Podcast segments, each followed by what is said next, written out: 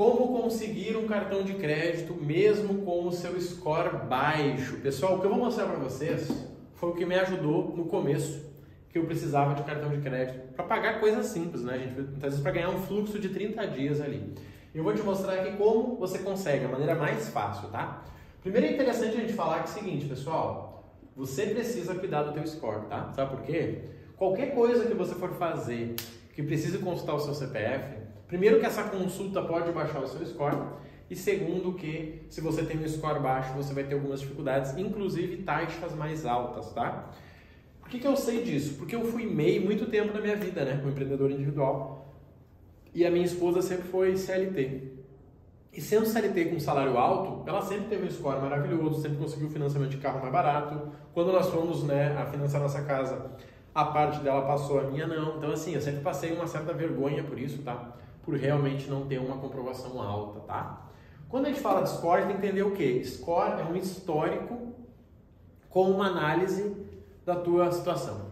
Então, se você tem um score baixo, eu sei de algumas coisas. Você declara um pouco ganho, né? Você declara lá 2 mil, 3 mil, 5 mil. Você talvez tenha alguma dívida ou empréstimo no seu nome, alguma coisa aconteceu que o seu score baixou. E muitas vezes para resolver isso aqui é muito simples, porque você já está pagando a dívida, você já está pagando. Só que lá no teu score não mudou, você precisa fazer algumas coisinhas lá para que isso aconteça, tá? E como eu disse, pode te dar um limite de cartão, pode te ajudar a financiar o teu carro, pode te ajudar a financiar a tua casa, tá? Como que eu consigo um cartão mesmo com score baixo?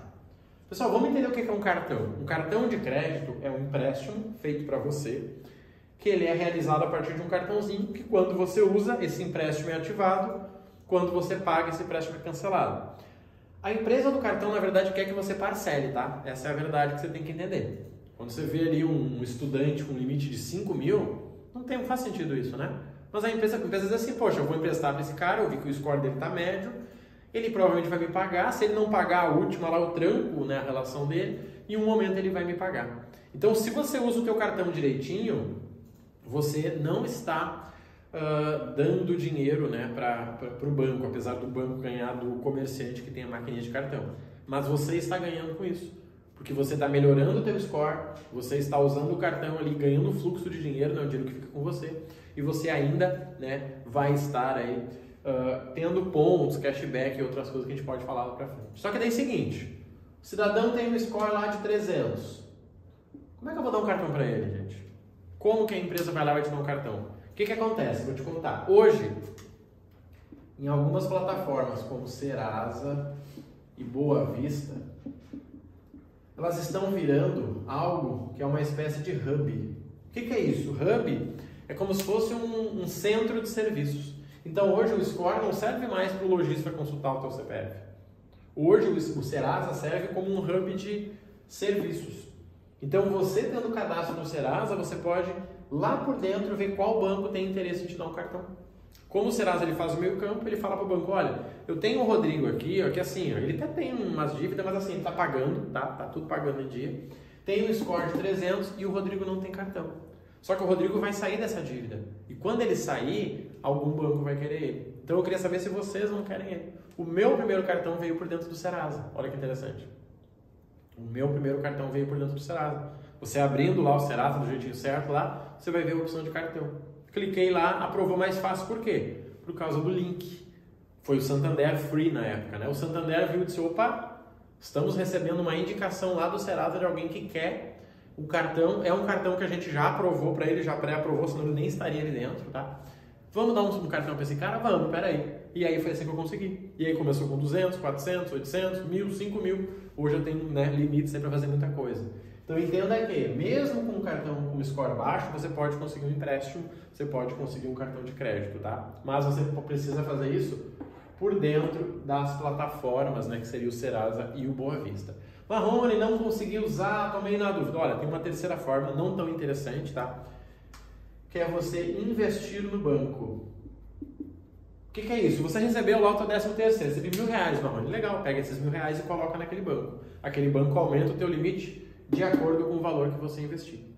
Tem isso com o C6, tem com o Banco Inter, tem vários bancos que já estão fazendo essa estrutura aí. Mas como eu disse, ela é menos interessante do que você pedir dentro do Serasa. Porque esse dinheiro você poderia fazer o que você precisar e inclusive pagar né, as faturas do teu cartão assim que você tiver um cartão, tá? E a quarta e última forma, na verdade, é o que? É você usar um cartão pré-pago.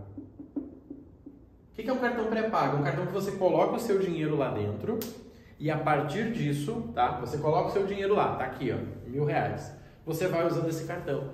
Você garante um cashback aí de 1% e você né, ainda tem o teu dinheiro rendendo esse 1% ao mês. Isso é bem interessante, tá?